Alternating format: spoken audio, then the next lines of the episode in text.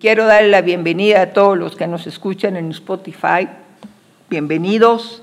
Todos están en nuestro corazón. Como grupo que estamos aquí, bienvenidos a Revive y que sean nuevamente edificados. Y a todos los que nos escuchan en todas partes, en todo lugar, de, en todo el mundo que nos estén oyendo, no sé dónde, pero sé que en muchos lugares, sean todos bienvenidos. Benditos sean en el nombre de Jesucristo.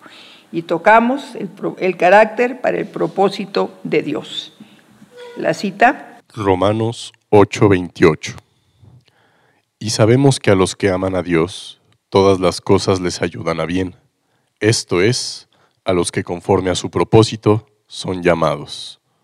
Cada personaje que aparece en la Biblia antes de servir a los propósitos de Dios fueron previamente tratados en su carácter.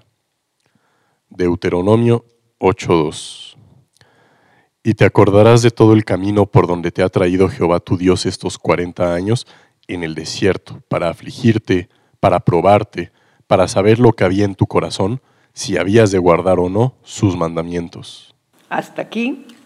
Vemos cómo el Señor sacó a su pueblo de Israel, a su pueblo de Egipto, y lo trajo por el desierto para probarlo, dice, para ver lo que había en su corazón, para ver si habíamos de obedecer o no obedecer a su palabra.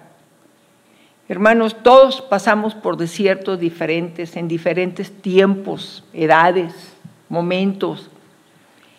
Y Dios, a través de estas circunstancias, nos prueba.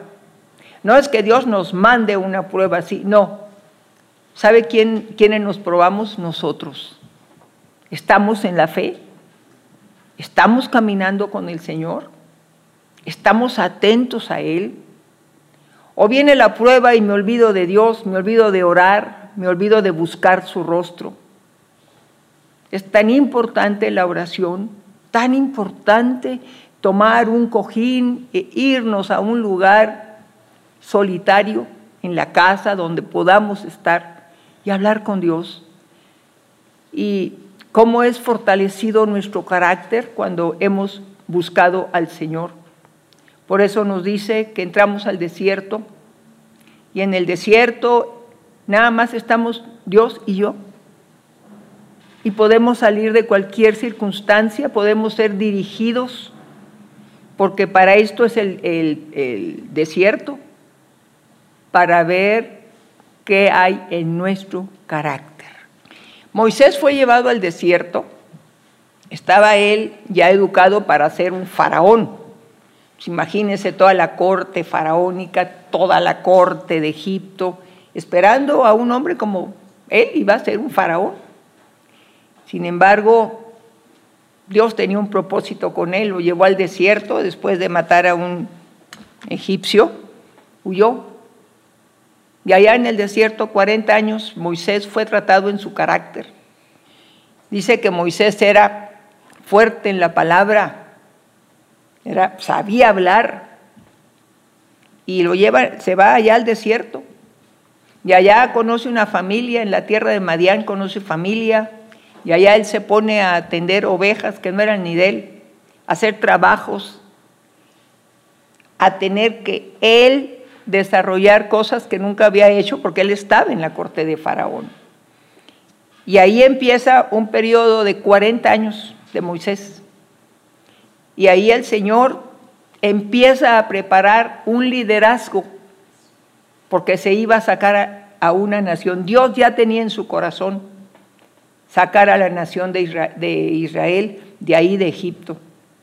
Y lo prepara y lo va amansando lo va, le va enseñando a conocer el desierto. Sí, Egipto estaba, por decir, había desierto alrededor, pero él vivía en un palacio. Aquí era la intemperie, aquí era otra la situación. Nada era de él, donde él era señor de todo en Egipto. Y aquí en el desierto tiene que hacer trabajos que no eran de él, trabajar para otros. Y en ese desierto Dios le, empezó a formar un liderazgo.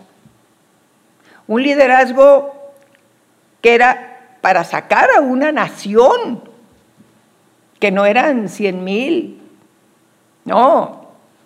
Dice que sin contar mujeres y niños, yo creo que fácilmente fueron unos dos millones de personas que salieron, que cuentan nomás a los hombres. Pero acuérdense que también salió mucha gente que no era judía, hebrea, pero salieron porque vieron las maravillas de nuestro Dios.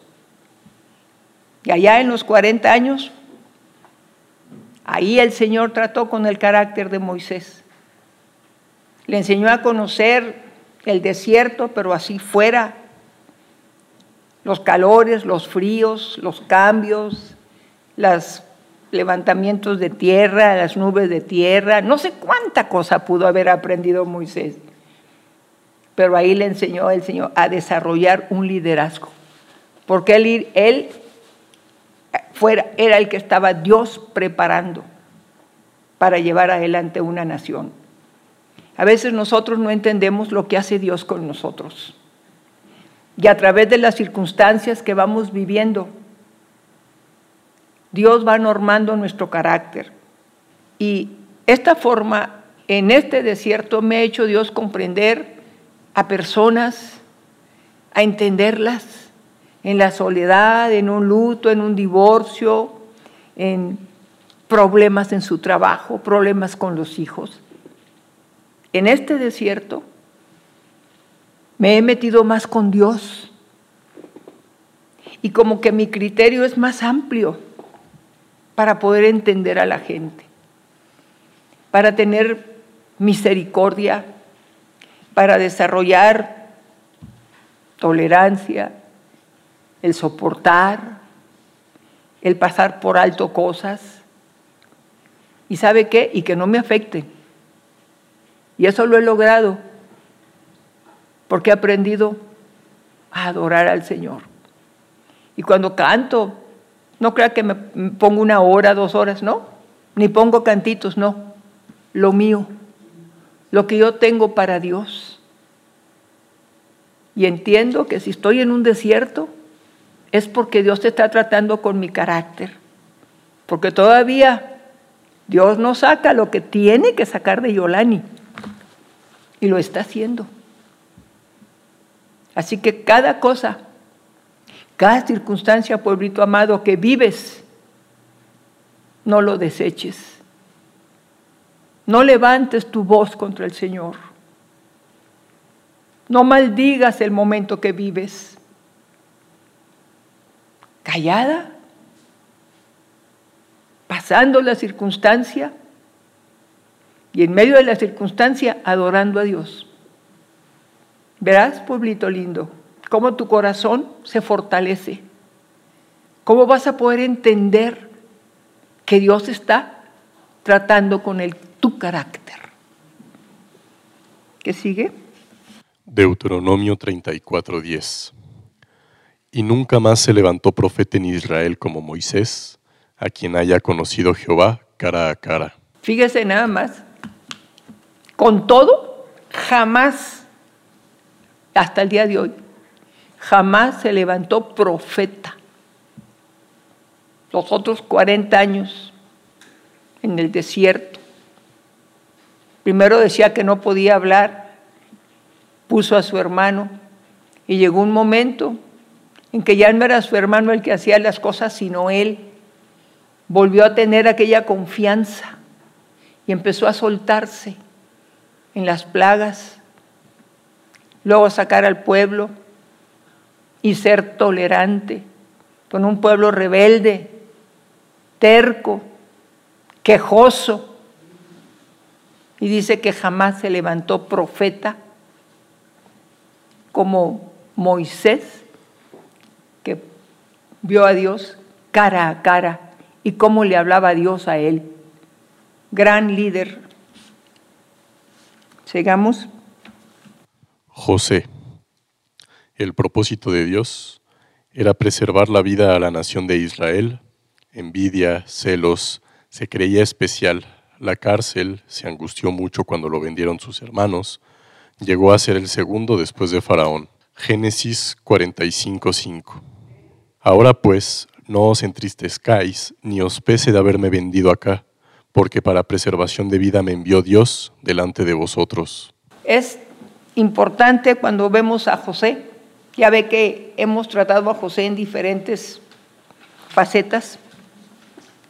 José, la capa de colores, el niño consentido, el niño muy amado por su padre, más que todos los hermanos. El niño bonito, pero era chismosito, porque lo mandaba su papá a ver cómo andaban los hermanos y él venía y daba santo y seña. Era soñador, se despertaba con sueños, los platicaba y eso hizo que se llenaran de coraje sus hermanos. Fuertes se llenaban de coraje. Y un día decidieron que lo iban a matar. Pero dijeron, no, mejor lo vamos a vender. Que tenían celos, coraje, rabia, porque Dios con nadie se manifestaba, pero con José sí. Y él, angustiado, dice que tenía angustia cuando estaba ahí en la cisterna. Miraba y les rogaba que no lo vendieran, que no lo, que no lo dieran a aquellas personas. Y José, nadie se explica por qué, era el único de todos que tenía, fíjese, comunión con Dios. Pero ni José sabía, a pesar de los sueños que tenía, él no sabía qué iba a hacer. Él tenía los sueños, pero no entendía ni él qué eran. Y José, vendido, llega a ser criado de Potifar, Dios lo pone en buena casa. Y luego llega a ser mayordomo. Y luego por no ser un adúltero va a dar a la cárcel. Dice uno, pero si él era leal a Dios, sí, pero tenía que preparar el carácter de José, así como el de Moisés. Tenía que preparar el carácter de José. Dios tuvo que irle quitando toda esa presunción, toda esa forma de ser. Y así a veces nosotros estamos siendo probados en un trabajo a veces nos oprimen, a veces nos, nos aprietan el cuello, no nos dejan respirar. A veces me ponen más tiempo del que debo trabajar. A veces tengo que trabajar un sábado. A veces me ponen a hacer cosas para las cuales no me habían pagado. Y puedo decir, ah, no, a mí me pagaron para hacer esto, así que otro lo haga. Pero cuando uno tiene el trato de Dios, el mismo Dios como que nos dice, hazlo sin rezongar. Y ahí Dios va bajando nuestro carácter. Porque le digo una cosa, que lo que Dios tiene para uno es grande, no es pequeño. El trato de Dios es maravilloso, porque nos tiene algo grande. Y cuando dejamos de refunfuñar, de rezongar, de estar enojados, de estar peleando, reclamando, dice Dios, este me sirve. Este es el que quiero para lo grande que tengo. Ahí tenemos un Moisés, ahí tenemos un José. Fíjese, ¿para qué lo estuvo trabajando? Para preservar la vida de la nación le tuvo que quitar el odio, el coraje, el resentimiento que tuvo contra sus hermanos. Y Dios lo fue levantando, levantando hasta llegar a ser el segundo de Faraón. Aquí está mi anillo, le dijo, solamente arriba de ti estoy yo, que soy el rey. Pero con esto todo Egipto te va a obedecer. Y dijo, le dijo a sus hermanos, no se apuren, Ustedes no me enviaron. Él dijo, me envió el Señor para preservación de esta nación. Fíjese, otro gran líder. Otro hombre que Dios usó para aprovisionar a su pueblo. darle provisión, alimento, sacarlos de aquella tierra, traerlos. En Egipto hay de todo. Ahí lo trajo. Luego tenemos al tercero, David, el rey David. Propósito de Dios. Formar un rey guerrero para su nación. Siendo pastor era entrenado para la guerra. Durante la persecución escribía los salmos. Aprendió técnicas de guerra como la lanza, honda y saetas. Fíjese que David era un chamaco y era creo que diferente a sus hermanos, porque sus hermanos estaban todos acá con el papá, con Isaí, y a él lo mandaban fuera. Él estaba fuera, en el campo, la sierra, cuidando ovejas. A él no le apuraba mucho, pero Dios tenía un propósito, levantar un rey y un guerrero. Y ahí aprendió, miren, con la onda, órale, a los osos, a los leones. Él ahí solo, en los ratos que se sentía desolado o angustiado o se sentía muy contento,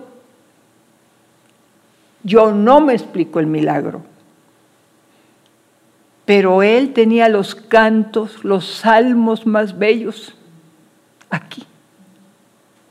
En los momentos de soledad, en los momentos de tristeza o en los momentos de alegría. Salmo 23, qué precioso. El Salmo 34, el Salmo 37, Salmo 27, el Señor es mi luz y mi salvación.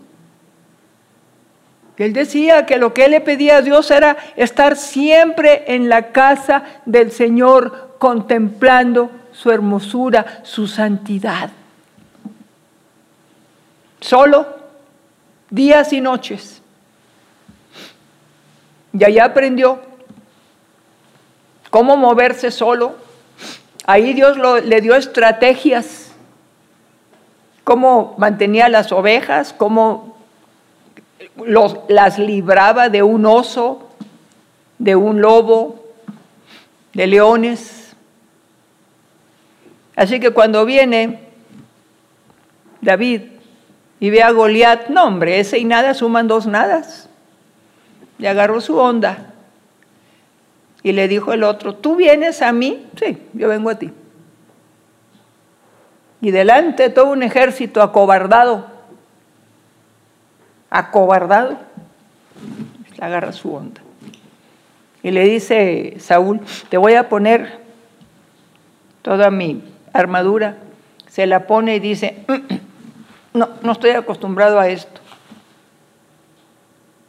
La armadura viene siendo los sistemas en los cuales uno se mete y trabaja y le imponen.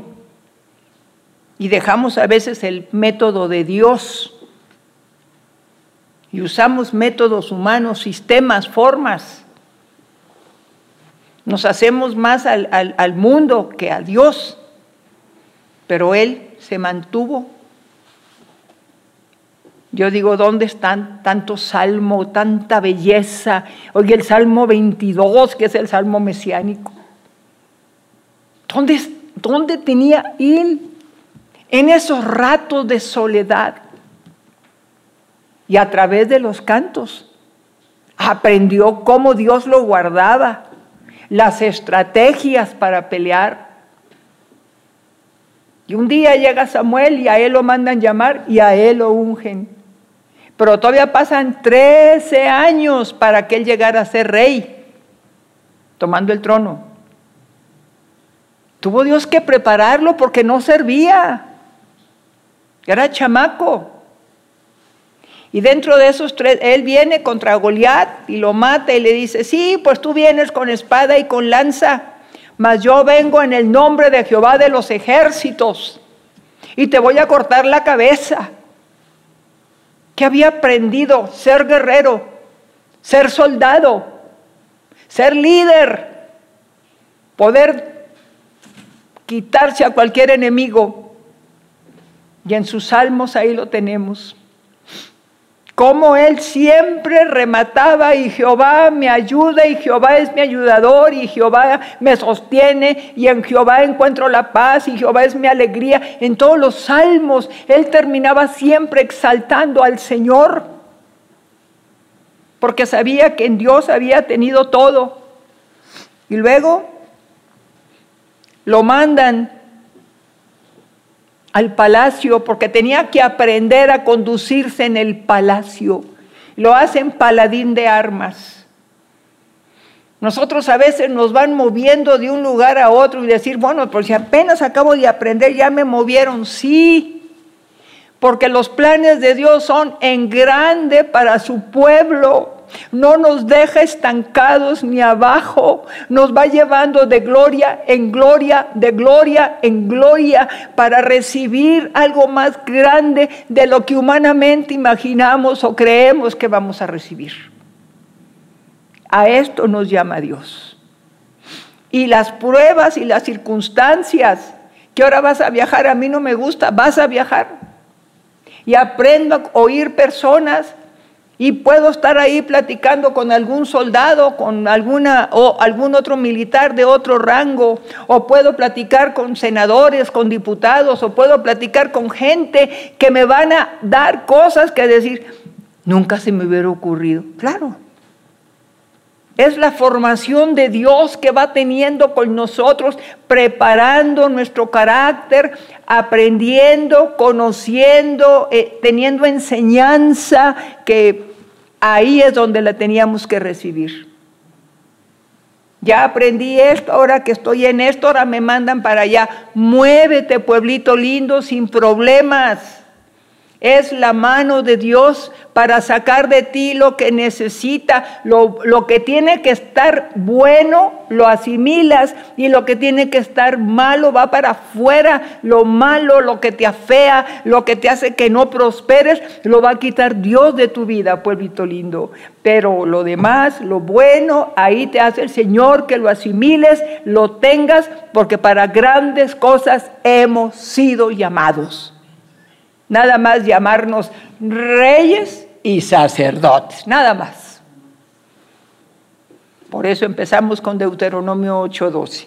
Y David llegó a ser rey, él, era guerrero, él era el comandante de las fuerzas, no, no se nombraba, él estaba al frente. Hoy muchas veces, ah, sí, él es el comandante de las fuerzas, sí, pero está sentadito en su silla y en su casa comiendo mientras el ejército se parte allá en la calle o en el campo o en la guerra. No, David era el que iba al frente, al cual Dios le daba estrategias para ir ganando, ganando, ganando. Y dice que él iba ganando porque él confiaba en Jehová. Su, su líder era el Señor, su director, su estratega era el Señor y él lo consiguió a través de tener comunión íntima con el Señor y llegó a ser el mejor rey de Israel. Y dicen que el rey que más amor tuvo para Dios y Dios para él fue David. El más amado de Dios fue David. Y quien más amaba al Señor de todos los reyes fue David. Pero fue preparado en el desierto, en la sierra, allá solo, para cosas grandes. El Señor Jesús. El mismo Señor Jesús fue moldeado por Dios en su parte humana. Tentaciones en el desierto de los 40 días. Hebreos 5, 8. Y aunque era hijo, por lo que padeció, aprendió la obediencia. Así es. Así es como nosotros vemos ahora lo mejor fue el Señor Jesucristo. El Señor Jesucristo dice que fue llevado por el Espíritu Santo al desierto para ser tentado. Era hombre, no era Dios, era un simple mortal como nosotros. Y ahí en el desierto solo, y en el desierto que estaba, Dicen que no nomás era arena como la que conocemos, se conoce en el desierto, era piedra, era algo muy difícil, era, era un piso ahí difícil para caminar. para dormir. Y ahí, durante los 40 días, estuvo él en ayuno y en oración. Ahí era tentado por el diablo. Una y otra vez. Y él respondía, escrito está. Llega el diablo y le tienta, acabando de, con hambre. Pues di que estas piedras se conviertan en pan. ¿Tienes hambre, no? Escrito está, no solo de pan vivirá el hombre, sino de toda palabra que sale de la boca de Dios. Con hambre, con necesidad, no dijo, no, sí, te voy a demostrar que sí. No, él nunca se humilló a eso. Él mantenía la integridad de la palabra. A ver, tírate, mira, tírate ahí. Vente aquí, échate ahí, aviéntate de este abismo. Pues no dice ahí tu Dios que a sus ángeles mandará que te guarden, que te sostengan, para que tu pie no tropiece en piedra. ¿Qué le dijo el Señor? ¿No tentarás? ¿Qué le dijo? ¿No tentarás al Señor tu Dios? ¿Eh?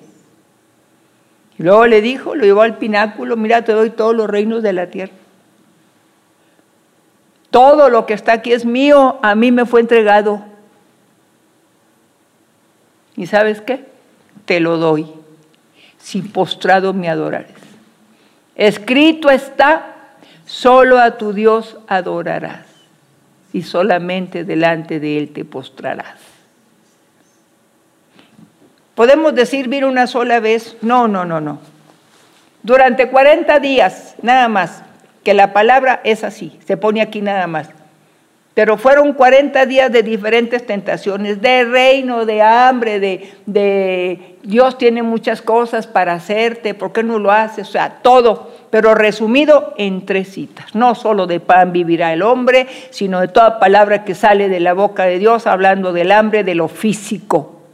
Luego hablando la tentación, ¿verdad? De que pues Dios te cuida de todo, no importa dónde andes, Dios te cuida, ¿verdad? Ahí le habla, ¿verdad? De, que este, pues tú te sientes que eres muy, muy, muy, que Dios te ayuda en todo, y, y le habla, ¿verdad? De la seguridad, en quién confías.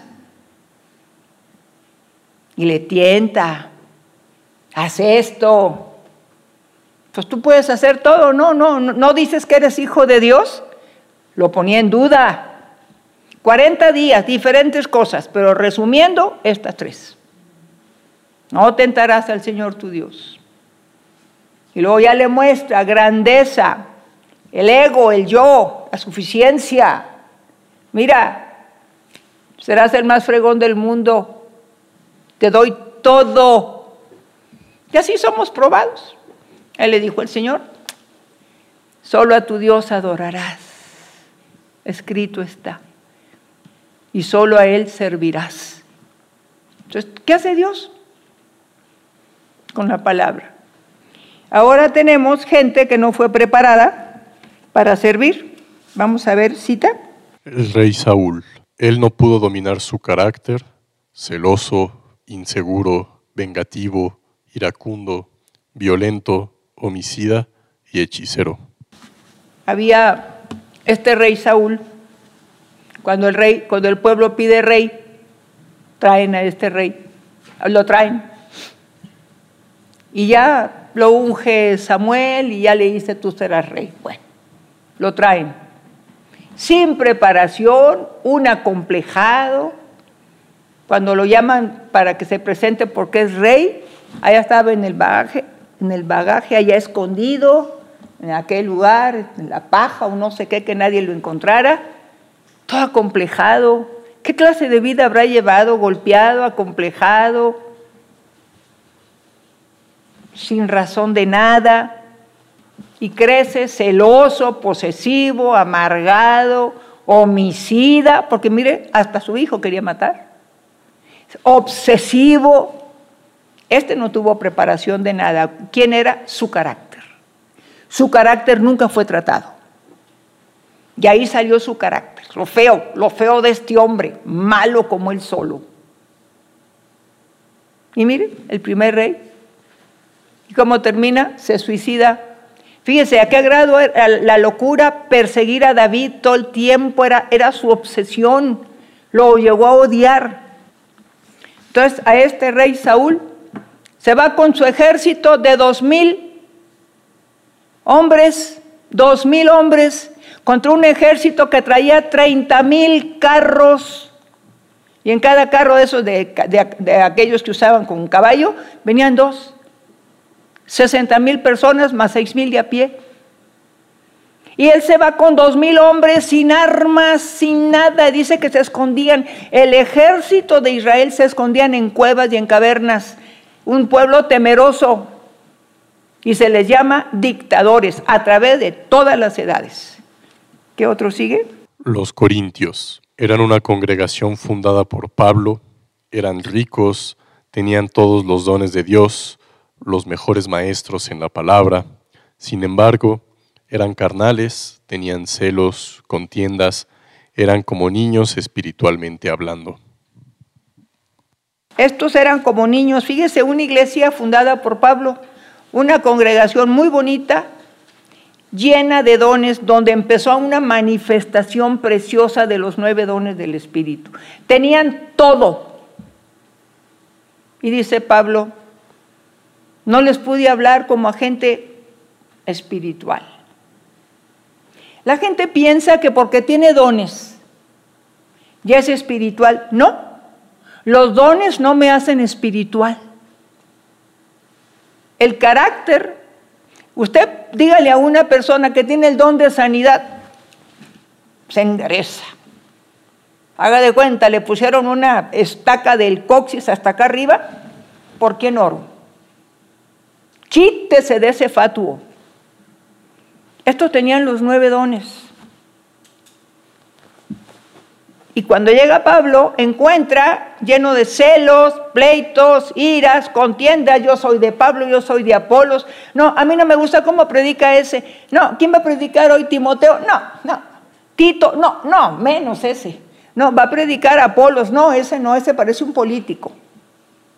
Así era como encontró una congregación llena de dones llena de regalos de Dios, pero era una iglesia impreparada. Y los dones no cambian a la gente.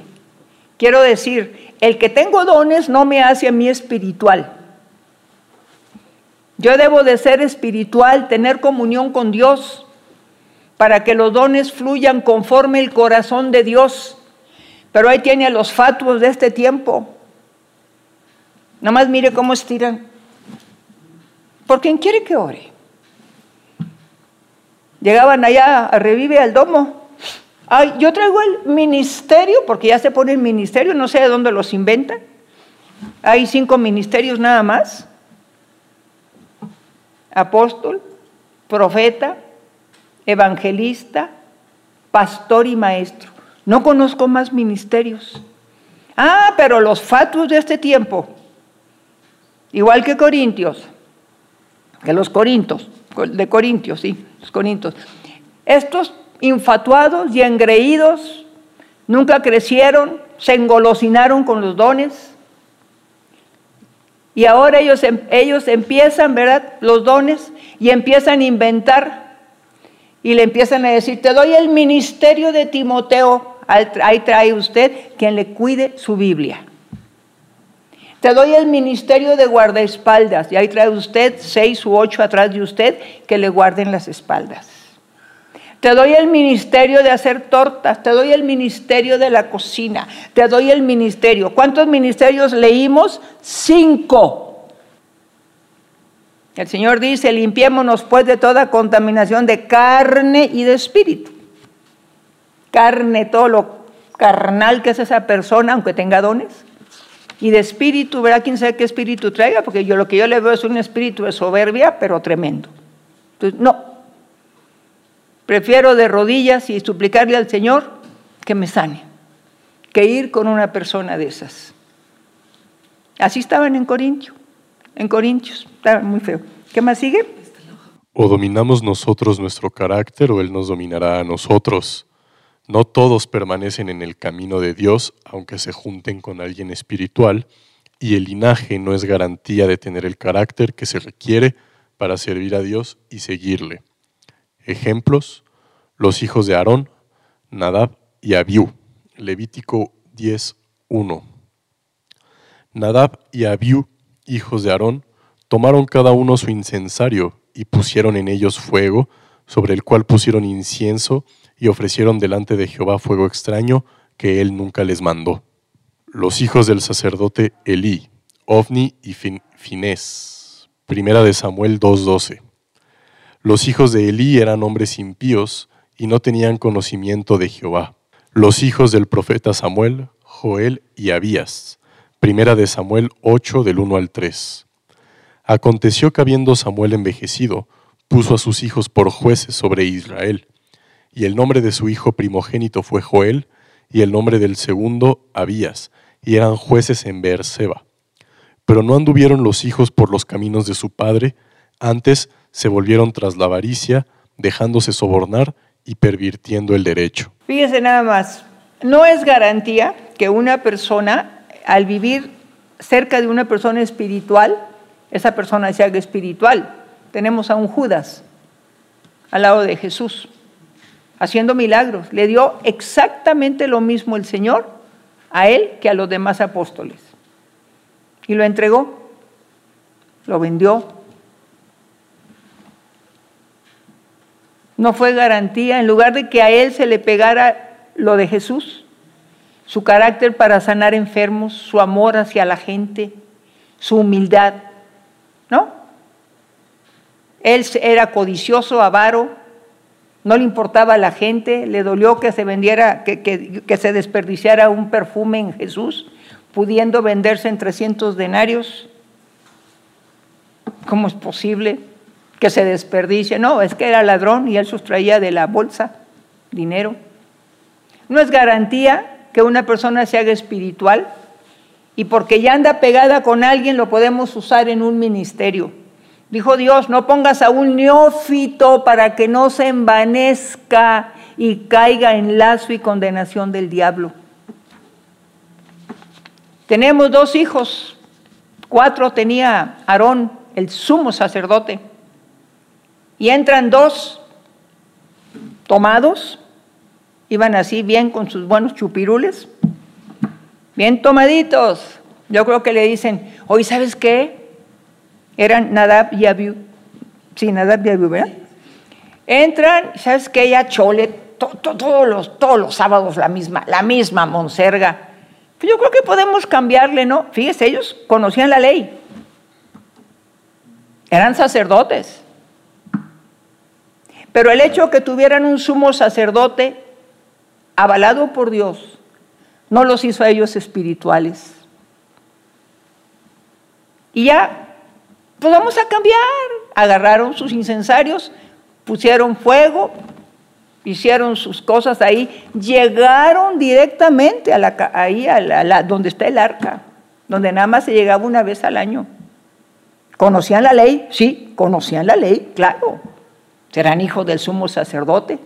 Pero la santidad y el respeto y el honor que tenía Aarón para el Señor, estos no lo tuvieron. Y ya, pues hay que cambiar.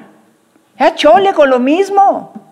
¿Quién había determinado cómo se hicieran las cosas? ¿Dios o el hombre? Dios. Dios dijo cómo se iban a hacer. Una vez al año va a entrar el sumo sacerdote. ¿A dónde? Ahí al lugar santísimo. Y estos llegaron al lugar santísimo, ahí echando el incienso. La gente que hace cosas que Dios no le pide, porque son neófitos.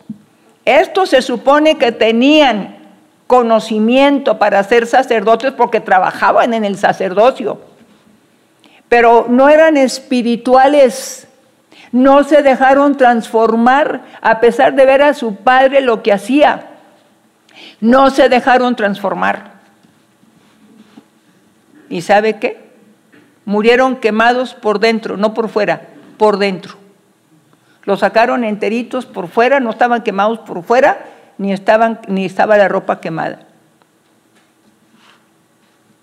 No fue garantía que Nadab y Abiú, que eran sacerdotes, fueran espirituales. Esa fue la prueba que no eran espirituales.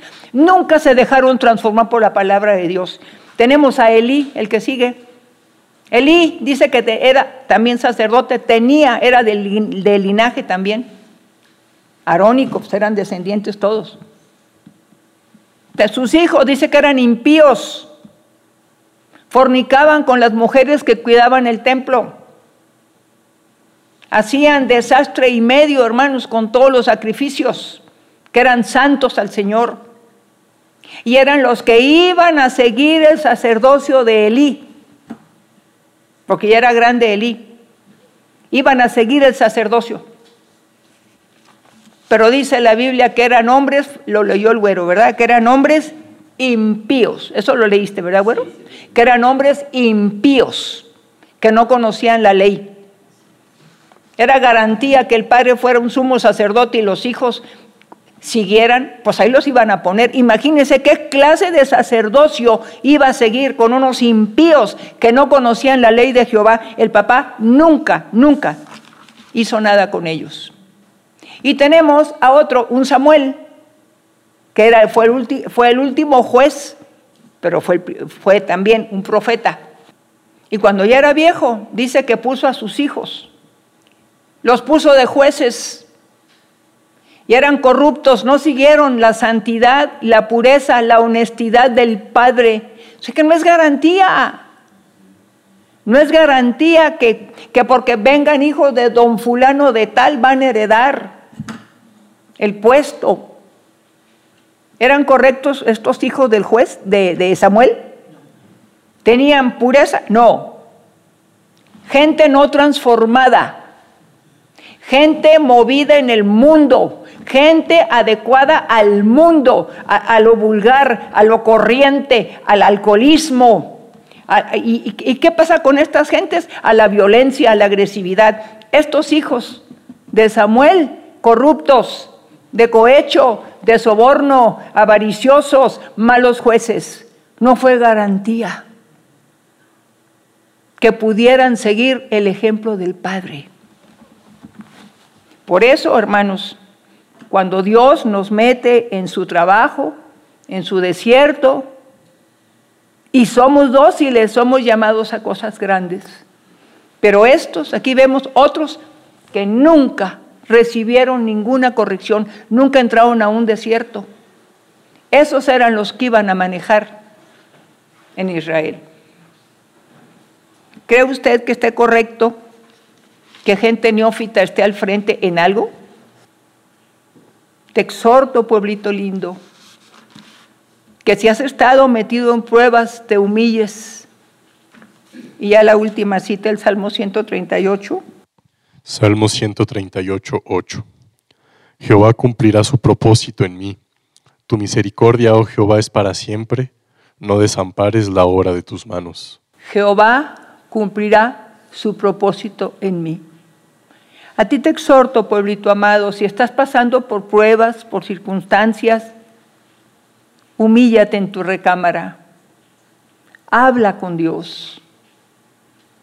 Y Él va a poner el, el sentir de lo que está haciendo contigo, mi amado pueblo. Porque no te llamó para que seas del montón, sino para que seas, estés en altura. Grandes cosas no es garantía ser hijo de un pastor para llevar los caminos del Señor. Eso es en todo el mundo, hermanos. Yo oigo ahí en YouTube cuántas cosas que fulanito de tal fue un gran siervo de Dios y yo conozco sus, sus libros preciosos y sus hijos ahora de lo peor, hermanos uno tras otro, uno tras otro, dice, pero si fulano era tan bueno, tan, tan excelso en su palabra, tan conocedor de la Biblia, y ahora pusieron un hijo que tiene más que todo paganismo, mundanismo, o sea, nada que ver, hermanos. Dejémonos transformar por el Señor. A ti te exhorto, pueblito lindo, a que permitas que Dios te cambie, porque no te está castigando, no es por pecado, no es porque estás mal, no, pueblito lindo. Yo creo que tú eres de esas gentes preciosas que le ha dicho a Dios, aquí estoy, Señor. Usa mi vida y Dios te tomó la palabra. Déjate transformar, pueblito lindo, porque a grandes cosas has sido llamado. Déjate transformar. Ahora es tu tiempo. Y serás una gran persona en donde Dios te ponga. Trabajo secular, trabajo espiritual, donde Dios te ponga. Y mientras tú camines con Dios, te dejes transformar, vas a ir de gloria en gloria, de victoria en victoria porque no fuiste para ser llamado cualquier persona, sino un rey y sacerdote, y nos están entrenando para ello, para el día de mañana, gobernar en el milenio. Vamos a gobernar todavía mil años. Si alcanzamos a ser en el rapto levantados vamos a reinar en ese milenio juntamente con Jesucristo. Así que déjate transformar. No es garantía el que estés pegado a una persona, garantía de otros que estén pegados a una persona buena, como fue un Aarón, como fue, o como fue un Samuel, el, Elino, pero Aarón sí y Samuel. Y sus hijos malos. La garantía es pegados con Cristo, pegados a su palabra, pegados con Él, dejando que nos transforme, aunque no entendamos.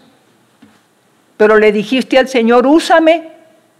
Dios tomó tu palabra, porque te toma en serio, porque te ama y porque Dios busca obreros como tú para ser transformados.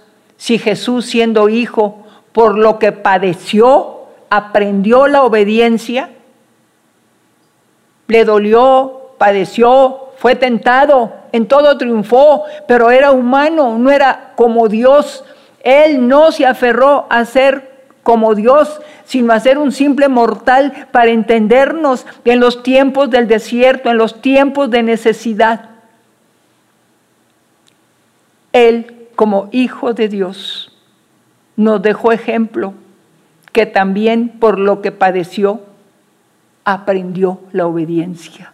Y mira quién es ahora, el Rey de Reyes y Señor de Señores, y nos puede ayudar en nuestra tribulación, porque Él padeció al igual que tú y yo, mas Él nunca abrió su boca para quejarse sino que como oveja fue llevada al matadero, no abrió su boca y no se quejó.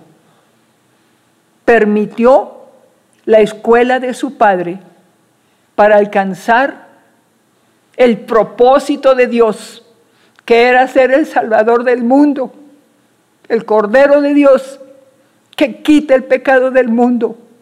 Y Jesús tuvo que pasar todo como hombre desierto, tentaciones, persecuciones, rechazos, ser odiado, ser maldecido, ser avergonzado. Y nunca se quejó, porque tenía el propósito, nuestra salvación, llevarnos al Padre. Y lo padeció con gusto. Y somos el fruto de su aflicción.